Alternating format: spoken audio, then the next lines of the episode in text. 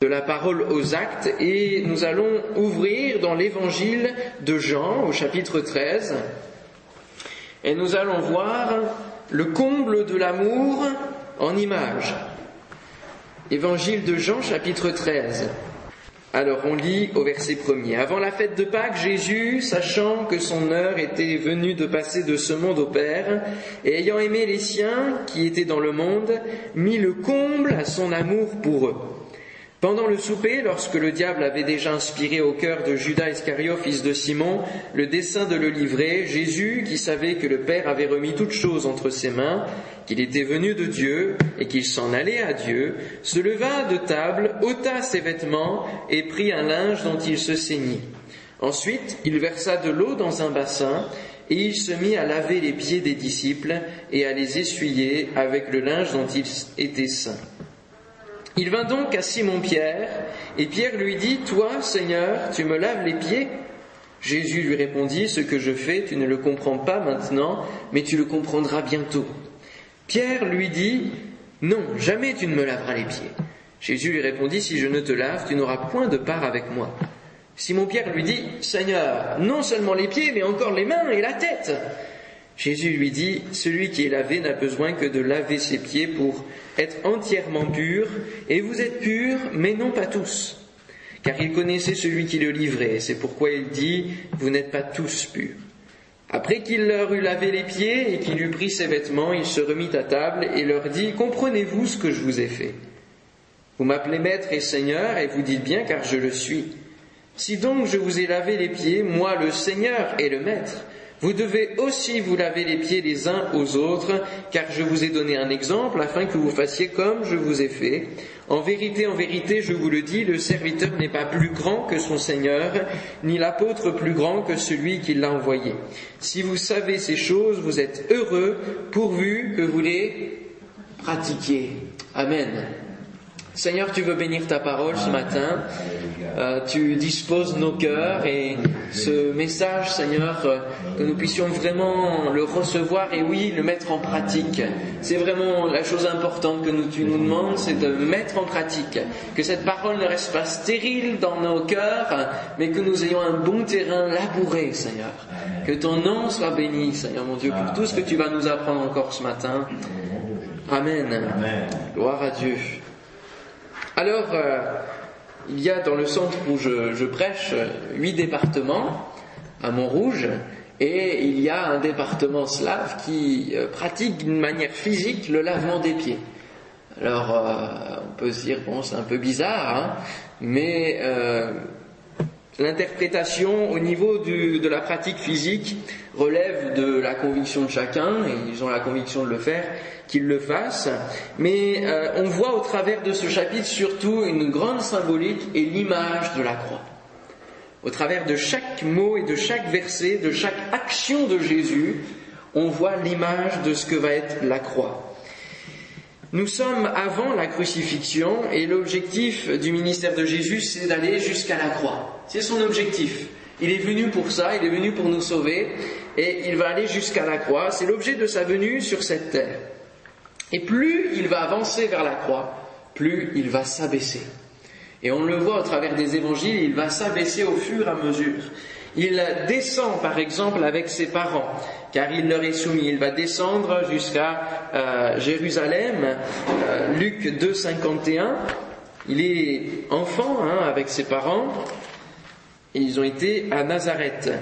Luc 2, 51. Puis il descendit avec eux pour aller à Nazareth et il leur était soumis. Sa mère gardait toutes ces choses dans son cœur et Jésus croissait en sagesse, en stature, en grâce devant Dieu et devant les hommes. Amen. Il descendit. On a le verbe descendre assez souvent. Il va descendre à un autre moment. À quel moment? Juste pas très loin après, une fois qu'il est, est plus grand, il va descendre dans quoi Dans les eaux, oui pour le baptême. Hein.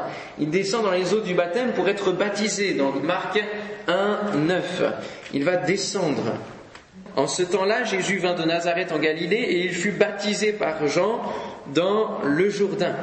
Et au moment où il sortait de l'eau, il vit les cieux s'ouvrir et l'Esprit descendre sur lui comme une colombe. Et même les cieux hein, s'abaissent et le Saint-Esprit descend. Il va descendre enseigner la foule et prendre soin d'eux en les enseignant avec des paraboles, en les guérissant, en les nourrissant, en leur faisant du bien. Et cela a pour conséquence qu'il n'aura euh, aucun lieu où reposer sa tête. Il va toujours s'abaisser, s'abaisser toujours auprès de tous, que ce soit des lépreux, que ce soit des paralytiques, que ce soit toutes sortes de gens, il va s'abaisser. Il va se baisser pour imposer les mains aux enfants. Matthieu 19, 13.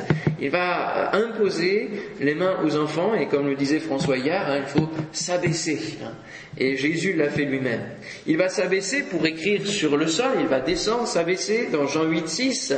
Euh, lorsque la femme adultère sera mise en, jugement. Hein. Jean 8, verset 6. Il disait cela pour l'éprouver afin de pouvoir l'accuser, mais Jésus, s'étant baissé, écrivait avec le doigt sur la terre. Et puis, il va s'abaisser pour laver les pieds de ses disciples, et il s'abaissera au moment de la croix pour subir la pire des tortures pour nous, et il va encore s'abaisser pour être enseveli ensuite. Hein. Là, on, on va finalement l'abaisser. Et il va accomplir cette parole qu'il aura lui-même citée dans Luc 14, 11, qui nous dit car quiconque s'élève sera abaissé, et quiconque s'abaisse sera élevé. Et ça, c'est une des lois du royaume de Dieu, que tout le monde peut subir finalement, suivant l'action qu'il fait, qu'il s'élève ou qu'il s'abaisse. L'effective est ensuite l'inverse. Et c'est une parole que lui-même va vivre, il va s'abaisser pour être ensuite élevé. Et il y a un magnifique texte qui se trouve dans les Philippiens au chapitre 2 qui décrit justement cette descente hein, jusqu'à la mort de la croix. Et ensuite, mais Dieu l'a souverainement élevé. Et on a tout de suite l'élévation. On a vraiment cette, cette pyramide inversée hein, de l'abaissement et de l'élévation de Jésus au travers de cette croix. Et le lavement des pieds est une étape importante pour Jésus. On peut souvent euh, balayer un petit peu euh, d'un revers de main ce texte et aller assez rapidement dessus, mais c'est une étape importante de Jésus avant de mourir. Et le, le premier verset nous montre la motivation de cet acte. Qu'est-ce qui a, a fait que Jésus a lavé les pieds de ses disciples? C'est Vous êtes d'accord? L'amour, ouais. Il mit le comble à son amour. On pourrait dire que c'est à la croix qu'il a mis le comble à son amour.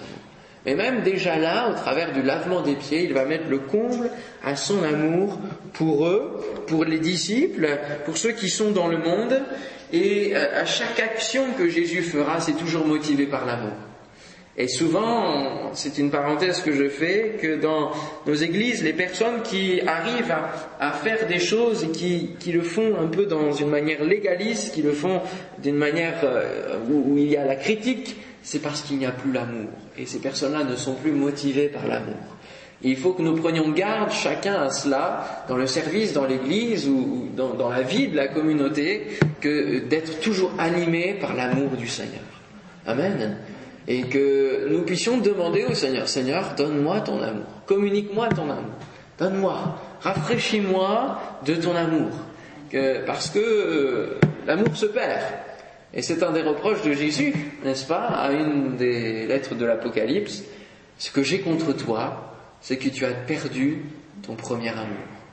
Et donc on a besoin de demander, on a besoin de demander au Seigneur, Seigneur, renouvelle l'amour en moi c'est quelque chose qui est vraiment capital pour notre vie chrétienne. S'il n'y a plus d'amour, on n'a plus vraiment l'esprit de Christ. Hein. C'est vraiment le premier fruit de l'esprit que nous devons développer. Et donc le lavement des pieds est une image de la croix. C'est l'image de ce qu'il va faire au travers de la croix afin de montrer notamment que ce sacrifice était bien préparé et était préparé avant la fondation du monde et que ce n'est pas une erreur, que la croix n'est pas une erreur, mais que tout a été préparé avec précision, avec détail. Amen. Notre Dieu est un Dieu de précision et ce qu'il fait dans nos vies est fait avec précision. C'est fait au meilleur moment. Si on le laisse agir dans nos vies, c'est fait au meilleur moment dans notre vie. Parfois, on est impatient de ce que on, veut que Dieu exauce notre prière maintenant. Hein? N'est-ce pas? On est un peu comme ça, on est un peu des enfants avec le Seigneur. On veut maintenant. Seigneur, tu veux, je veux que tu m'exauces. Mais lui, il va nous exaucer au meilleur moment. Au moment où ce sera vraiment le mieux pour notre vie. Parce que s'il l'exauce avant, on n'en profitera pas euh, forcément autant que euh, au moment venu. Alors on va voir en détail maintenant chaque action de Jésus. Il va premièrement euh, au verset au verset 4, voilà. Verset 4 nous donne la première action de Jésus. Il nous est dit, il va faire quoi en premier? Il se lève. Il se lève. Jésus va se lever. Et alors, euh, pour être cloué, il faut allonger le supplicié sur la croix et ensuite lever la croix. Hein. lever la croix. On, met les clous sur les mains, dans les mains, dans les poignets hein, et, dans les chevilles euh, lorsque le supplicié est allongé. Et ensuite, on va seulement se mettre à lever la croix avec des cordes pour qu'elle soit debout. Jésus est actuellement à la droite du trône de Dieu et euh, c'est Étienne qui va le voir debout à la droite hein, lorsqu'il va être euh, lapidé. Il va dire je vois le Seigneur à la droite du trône de Dieu. Amen. Et il est là, prêt à nous accueillir à la droite du trône de Dieu. Et il revient bientôt pour nous chercher. Et je crois qu'il y a différentes prophéties qui ont été données au cours des siècles. On voyait Jésus justement, certains le voyaient se lever de la droite du trône de Dieu. Il y en a d'autres qui voyaient s'avancer, d'autres qui le voyaient la main sur la clenche de, de cette porte qu'il va ouvrir pour venir nous chercher. Et au fur et à mesure, on se rapproche de l'échéance. Amen. Quelle bénédiction. Jésus va venir nous chercher alors que dans ce monde, c'est le chaos total, de plus en plus, c'est euh, vraiment la misère, hein. c'est les attentats, c'est l'angoisse, c'est la confusion, c'est le désordre qui va régner. Jésus va venir nous chercher avant, Amen, avant que tout soit, soit vraiment en, destruction, en péril, avant que le cœur des hommes soit trop endurci, Jésus va venir chercher les siens, son Église. Et Jésus se lève pour aller vers ses disciples. Amen. Et bientôt, il va se lever pour venir chercher tous ceux qui croient en lui. Et oui, c'est ceux qui croient en lui, c'est pas d'autres personnes. Hein. Paul Naref a beau chanter, tout le monde ira au paradis. Hein. La réalité est tout autre. La réalité est tout autre. C'est tous ceux qui croient en lui, qui ont fait de lui leur sauveur, leur maître et seigneur, comme il va dire dans ce chapitre. Parce qu'il y a des gens qui peuvent simplement croire, mais s'ils ne suivent pas que conseille la Bible, les commandements divins, s'ils ne vont pas plus loin, s'ils ne sont pas fidèles au Seigneur, s'ils ont juste une croyance comme ça, c'est pas une vraie foi. Et je crois que le Seigneur saura faire le tri entre ceux qui croient et qui abondent dans son sens, qui marchent, qui le suivent comme des disciples, et ceux qui ont simplement une croyance intellectuelle. Malachie, chapitre 4, verset 2 nous dit, mais pour vous qui craignez mon nom, Hein, et nos vies doivent s'imprégner d'une crainte de Dieu qui est positive. Alors qu'est-ce qui se passera? Quelle sera la conséquence? Eh bien, se lèvera le soleil de la justice. Amen. Et c'est le dernier prophète hein, euh, qui a parlé avant ce silence de 400 ans. Pour vous qui craignez mon nom, se lèvera le soleil de la justice. Et 400 ans après, Jésus arrive. Alléluia. Et pour nous, de la même manière, Jésus va venir, va revenir, et c'est ce soleil qui va venir briller et qui va rétablir l'ordre et la réelle justice, non pas la justice humaine qui se trompe tellement de fois, mais dans la justice de Dieu. Il vient pour juger le monde. Alors, deuxième action de Jésus, il va ensuite Qu'est-ce qu'il va faire? Je vous fais travailler un peu ce matin. Hein. Moi, j'aime bien que vous travaillez. Il va ôter ses vêtements, tout à fait. Il va ôter ses vêtements. Et sur la croix, c'est ce qui va lui arriver. On va lui ôter ses vêtements. On va partager sa tunique. On va tirer au sort ses vêtements. Matthieu 27, 35, après l'avoir crucifié, ils se partagèrent ses vêtements en tirant au sort, afin que s'accomplisse ce qui avait été annoncé par le prophète. Ils se sont partagés mes vêtements et ils ont tiré au sort ma tunique. Jésus s'est dépouillé d'une manière physique, mais d'une manière aussi euh, symbolique, il s'est dépouillé de sa divinité.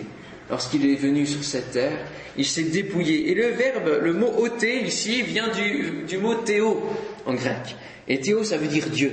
Il s'est vraiment ôté de sa divinité. Afin de quoi? De revêtir un autre manteau, celui de notre humanité. Pour venir nous comprendre d'une manière parfaite. Jésus a fait toutes choses avec détail. Il est venu revêtir l'humanité déchue. Ressembler au maximum à cet Adam qui était pécheur.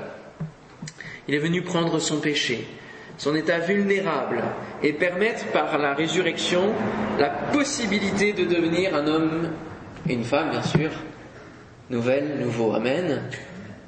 Il est venu revêtir cet homme et on a justement au travers de cette descente depuis le baptême jusqu'à la croix, euh, lui, il n'avait pas besoin finalement du, baptême. Ben non, parce qu'il n'a pas besoin d'être sauvé. Alors pourquoi il s'est fait baptiser? Pour montrer l'exemple, mais aussi pour un autre but, pour déjà se charger. Alors que nous, nous rentrons dans l'eau pour nous décharger de nos péchés. Lui, il est rentré dans l'eau pour revêtir l'humanité entièrement et porter nos péchés et descendre jusqu'à la croix pour ensuite les, les payer, les payer. Magnifique, hein? Cette descente, il est venu revêtir notre humanité, nous comprendre parfaitement. Il s'est dépouillé. Troisième action de Jésus, Il prit un linge. Il prit un linge dont il se saignit. Alors par pudeur, hein, sur la croix, on laissait quand même un linge au niveau euh, des, reins, de la ceinture, au crucifié. Et puis après la mort de Jésus, de quoi on a enveloppé Jésus? D'un linceul. D'un linceul. Hein c'est Joseph qui l'a fait. Joseph d'Arimathée, Matthieu 27, 59. Joseph prit le corps et l'enveloppa d'un linceul blanc. Jésus s'étant fait péché pour nous, se ceignit d'un linge de pureté afin de nous laver, de nous nettoyer, de nous purifier. Alléluia. Il va revêtir ce linge blanc, blanc, symbolise la pureté, pour venir nettoyer, purifier nos péchés. Et alors, ensuite, la quatrième action qui arrive, et on arrive vraiment à, l'effort concret, c'est qu'il va verser de l'eau dans un bassin. Jean chapitre 19 verset 34 nous dit, mais un des soldats lui perça le côté avec une lance et aussitôt il sortit du sang et de l'eau. Que ce sang et cette eau qui sortent du côté de Jésus puissent être versés sur notre cœur dans le bassin de notre cœur ce matin. Que ce sang qui purifie notre péché, que cette eau qui vient aussi nous purifier, nous désaltérer, c'est celle qui vient du ciel. Elle puisse vraiment rafraîchir nos âmes. Alléluia, j'espère que c'est ce que vous avez vécu lorsque vous avez connu le Seigneur au travers de la croix, lorsqu'on réalise la puissance de la croix pour notre vie alors il y a vraiment libération. Et comme une eau qui vient nous rafraîchir, hein, cette paix qui vient nous inonder. Alors recueillerez-vous l'eau dans le bassin de votre vie, de votre cœur, afin que Dieu vous purifie, corps, âme et esprit? On a besoin d'être purifié dans les trois dimensions hein, de notre vie. Corps, âme et esprit. Et puis, alors la dernière action, c'est qu'il va se mettre à laver les pieds de ses disciples. La croix devient agissante dans notre vie dès lors que nous commençons à croire et à suivre Jésus, à vouloir devenir son exemple. Lorsque nous présentons notre vie au Seigneur, alors il peut agir en nous. Il peut se mettre à laver. Il peut se mettre à venir transformer notre existence. Il rend notre sentier pur et praticable. C'est ce qu'il va dire ici. Hein celui qui est lavé n'a besoin que de laver ses pieds pour être entièrement pur. C'est les pieds qui sont les plus sales. C'est notre chemin, c'est nos voies qui étaient perverties. Et c'est cela qui a besoin d'être littéralement transformé. Nous avons besoin de changer, de contourner. Et notre, la conversion, c'est faire demi-tour. c'est changer de voie. Et Jésus ouvre cette voie. Parce qu'elle n'existait pas. Elle n'existait pas avant la croix. C'était juste le sacrifice. Jésus, lui, il a ouvert la voie pour euh, l'éternité, Amen, pour connaître cette espérance de la vie éternelle. Alors la croix bouleverse nos vies et nous purifie de tout péché. Pierre, ici, qui se fait laver les pieds, ne comprenait pas cet acte. Et Jésus va le dire. Tu ne le comprends pas maintenant, mais tu le comprendras bientôt. Et c'est vrai qu'au travers de la conversion, quelque temps après la conversion, on ne comprend pas tout de ce qui se passe dans notre vie. Hein. Quand on se met à balbutier quelques mots bizarres, hein, on comprend après que c'est le baptême du Saint-Esprit, où on nous le fait comprendre. Les frères et sœurs nous disent, mais ça c'est le baptême du Saint-Esprit. Puis euh, quand, on a des, bonnes réactions, quand on, quand on ne dit plus de gros mots, quand on réagit positivement, tout cela se passe. On ne comprend pas hein, tout ce qui se transforme. On laisse Dieu agir. Mais on le comprend au fur et à mesure qu'on lit sa parole, qu'on entretient notre relation avec lui. Alors Pierre ne comprenait pas cet acte parce qu'il estimait Jésus. il se disait mais c'est pas possible que Jésus lave mes pieds. Il est trop grand pour cela. Il est trop saint pour cela. Et beaucoup d'hommes ne comprennent pas la croix. Beaucoup d'hommes se disent, mais la croix, c'est trop simple pour qu'on y croit vraiment. C'est trop. Pourquoi c'est gratuit? Pourquoi c'est. On n'a pas d'œuvre à faire pour mériter le ciel, c'est pas possible. Cette simplicité de la croix. Beaucoup d'hommes se heurtent à cette simplicité. Pourquoi quelqu'un de prétendu fils de Dieu va être crucifié? Avec notre intelligence, c'est impossible à croire. Il n'y a que le cœur qui peut vraiment le recevoir. Amen. Jésus va faire cette réponse à Pierre qui est essentielle. Si je ne te lave, tu n'auras point de part avec moi. Si tu ne passes pas par la croix, mon frère, ma sœur, tu ne peux pas avoir de part avec Jésus. Tu ne peux pas comprendre ce qu'est la vie chrétienne. Tu ne peux pas la vivre si tu ne commences pas ta vie chrétienne par la croix. C'est impossible, c'est le passage obligé il y a un, un, spirituel qui dit As-tu, mon ami, passé par la croix? C'était une question à se poser ce matin. Tu vraiment passé par la croix? Et tu passé par la repentance? Et tu passé par ce lavement intérieur, cette purification As-tu compris que le sang de Jésus purifie de tout péché Et que maintenant tu as, as la possibilité d'une libération Jean 13, 8. Si je ne te lave, tu n'auras point de part avec moi. Si tu n'acceptes pas le sacrifice de Jésus sur la croix qui a payé de sa vie pour ton péché, tu ne peux pas entrer dans une relation avec Dieu et tu ne peux pas recevoir la vie éternelle. Là, ça fait appel à une révélation, la révélation de la croix. Alors Pierre va répondre tout l'inverse du coup. Il va dire Ah ben non seulement les pieds, mais la tête, le corps, allez hop là Ça c'est Pierre, hein il réagit euh, d'une extrême à l'autre. Et l'homme est comme cela. L'homme est comme cela. Si une extrême ne fonctionne pas, eh bien on va essayer l'autre extrême. Mais on, ne stagne jamais dans l'équilibre, dans l'équilibre. Et dans notre foi, que nous puissions être équilibrés. Entiers, c'est vrai, mais aussi équilibrés. Comprendre que la vie avec Jésus doit être équilibrée. Il y a des personnes qui euh, vont euh, soit être toujours dans le raisonnement de la Bible, et ne pas croire à tout l'aspect surnaturel. Et puis il y en a d'autres qui vont plonger à l'inverse dans le mysticisme et qui vont pas euh, et qui avoir la tête toujours dans le ciel, mais pas les pieds sur terre. Et c'est important qu'il y ait cet équilibre dans notre foi.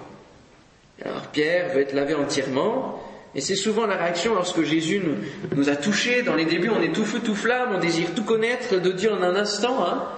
On a besoin de, de trouver aussi l'aspect de la sagesse de Dieu. Et Jésus, dans cette humilité, nous dit que seuls les pieds ont besoin d'être lavés pour être entièrement purs. Il n'y a que ce qui est sale qui doit être lavé. Jésus ne fait pas de nous des robots vidés de notre raison et de notre personnalité, mais Jésus nettoie notre péché, ce qui est en contact avec la terre. Les pieds sont en contact avec la terre et notre cœur est en contact avec le monde. Et c'est cela qui a besoin d'être nettoyé, purifié en premier lieu. Ce qui est en contact avec ce qui est corrompu. Il nettoie notre cœur, il sauve notre âme et il nous purifie entièrement. Alléluia. Alors, il met le comble à son amour et ce comble nous marque et doit nous remplir de joie.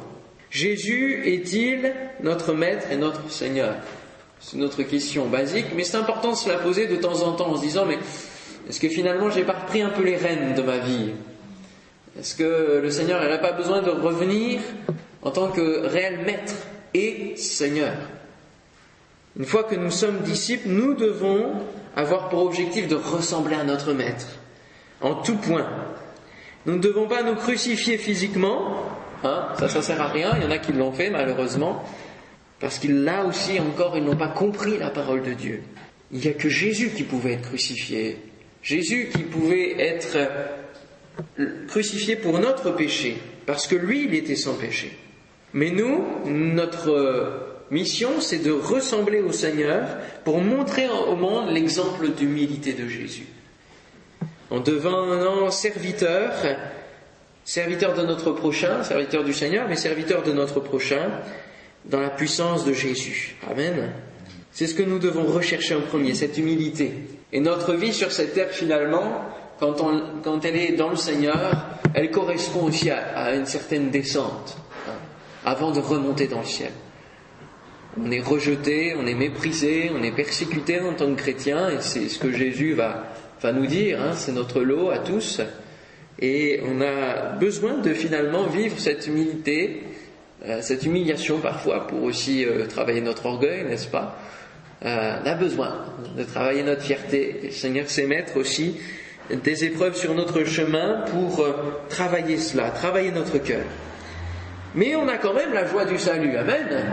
Et on a des bonnes nouvelles à transmettre. Comme le dit le prophète Isaïe 52.7, qui sont beaux sur les montagnes, les nouveaux pieds, hein, les pieds de celui qui apporte de bonnes nouvelles, qui, qui publie la paix, de celui qui apporte de bonnes nouvelles, qui publie le salut, de celui qui dit à Sion, ton Dieu règne. Alléluia. Dieu a rendu nos pieds propres et nos pieds fermes aussi. Hein.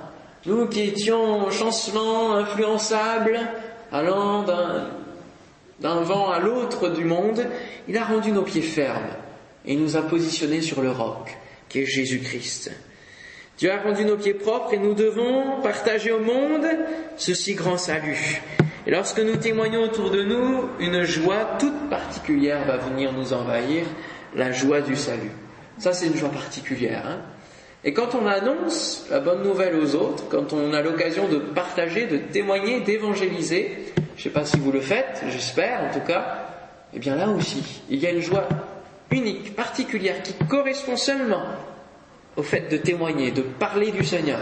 Alors une joie nous remplit, amen, parce qu'on sent un devoir accompli, on sent une, responsabilité envers le Seigneur assumée, et puis on se dit, Seigneur, tu touches son cœur, hein, tu bénis. Merci pour cette occasion que tu m'as donnée de pouvoir partager ton salut, ta joie. Et c'est la promesse de Jésus. Hein Versets 16 et 17, en vérité, en vérité, je vous le dis, le serviteur n'est pas plus grand que son Seigneur, ni l'apôtre plus grand que celui qui l'a envoyé. Si vous savez ces choses, vous êtes heureux. Alléluia. Heureux pourvu que vous les pratiquiez. Alléluia. Le psaume 18, verset 33 nous dit aussi, Il rend mes pieds semblables à ceux des biches et il me place sur des lieux élevés. on saute. On devrait sauter de lieu en lieu. Hein. Partout où nous allons pendant les vacances, hein, si vous partez cet après-midi en, excursion ou peu importe, partout où vous allez, les gens que vous rencontrez, si vous avez quelques occasions de témoigner, partagez la bonne nouvelle du Seigneur. C'est urgent, mes frères et sœurs. C'est urgent. On a besoin de partager. Parce que ce monde meurt d'angoisse. Les hommes meurent d'angoisse. Hein. C'est le psaume 78 qui le dit. Hein. Crièrent à l'éternel parce qu'ils étaient dans l'angoisse. Dieu envoya sa parole. Elle est guérie. On a besoin d'être ambassadeur pour Christ et de transmettre la parole de Dieu. Alors, sentez-vous des pieds? Ou, sentez-vous la bonne honneur de Christ au niveau de vos pieds? Où est-ce que vous en êtes Hein? Faut le savoir ça. Avez-vous le pied lourd ou alors le pied léger?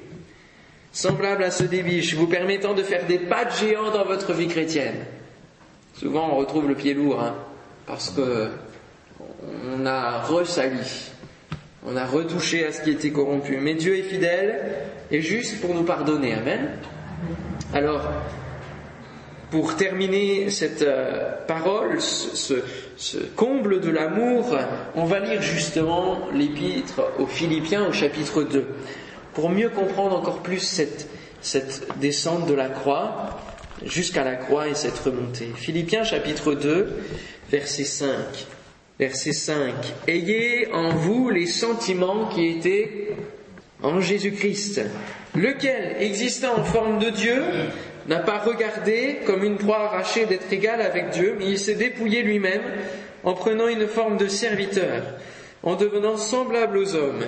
Ayant paru comme un simple homme, il s'est humilié lui-même, se rendant obéissant jusqu'à la mort, même jusqu'à la mort de la croix. Et là on arrive au plus bas. Verset 9. C'est pourquoi Dieu aussi l'a souverainement élevé et lui a donné le nom qui est au-dessus de tout nom, afin qu'au nom de Jésus tout genou fléchisse dans les cieux et sur la terre et sous la terre, et que toute langue confesse que Jésus-Christ est Seigneur à la gloire de Dieu le Père. Waouh quelle, quelle, merveilleuse inspiration hein. L'apôtre a écrit, l'apôtre Paul a été vraiment inspiré en écrivant cela. On a besoin d'être inspiré dans nos vies, Amen mais symboliquement, hein, que nous puissions nous laver les pieds les uns aux autres, que nous puissions être serviteurs les uns des autres. L'amour du prochain, c'est ce que Jésus nous a enseigné comme grand commandement. Amen. Alléluia. Seigneur, que ton nom soit béni. Merci pour ta parole. Merci parce que nous voyons que tout est prévu, que tu as fait tout avec détail et que chaque mot de ta parole nous renvoie à une réalité de la croix. Seigneur, merci pour la croix. Merci pour le prix payé. Merci, Seigneur, d'être descendu sur cette terre. Et Seigneur, d'avoir accepté de payer le prix fort pour nous. Seigneur, nous ne méritions rien. Nous étions errants. Seigneur, comme des brebis, nous, nous ne voulions même pas de toi. Seigneur, l'homme t'avait rejeté. Mais Seigneur, c'est ton amour qui t'a pressé à venir sur cette terre nous sauver. Son amour qui a été plus fort que la colère qui t'animait pour le jugement. Jugement qui arrivera malgré tout, mais Seigneur, merci d'avoir ouvert cette période de grâce. Et ce matin, pour la personne qui peut s'interroger, euh, de savoir si elle est passée par la croix, de savoir si ses pieds sont réellement lavés, Seigneur mon Dieu, je te prie de convaincre de péché, de justice et de jugement, de travailler nos cœurs, Seigneur, ce matin, au nom de Jésus. Que ton nom soit béni, Seigneur. Fais ton œuvre dans nos vies, mon Dieu, et que nous puissions partager cette bonne odeur de Christ, partager cette bonne nouvelle, partager ton salut si grand, Seigneur, à tous ceux qui nous entourent. Merci, Seigneur, de nous animer de ton amour, Seigneur. Nous te le demandons ce matin. Viens réveiller cet amour au, sein de nos vies, Seigneur, dans notre cœur. Alléluia. Amen. Amen. Merci, Seigneur.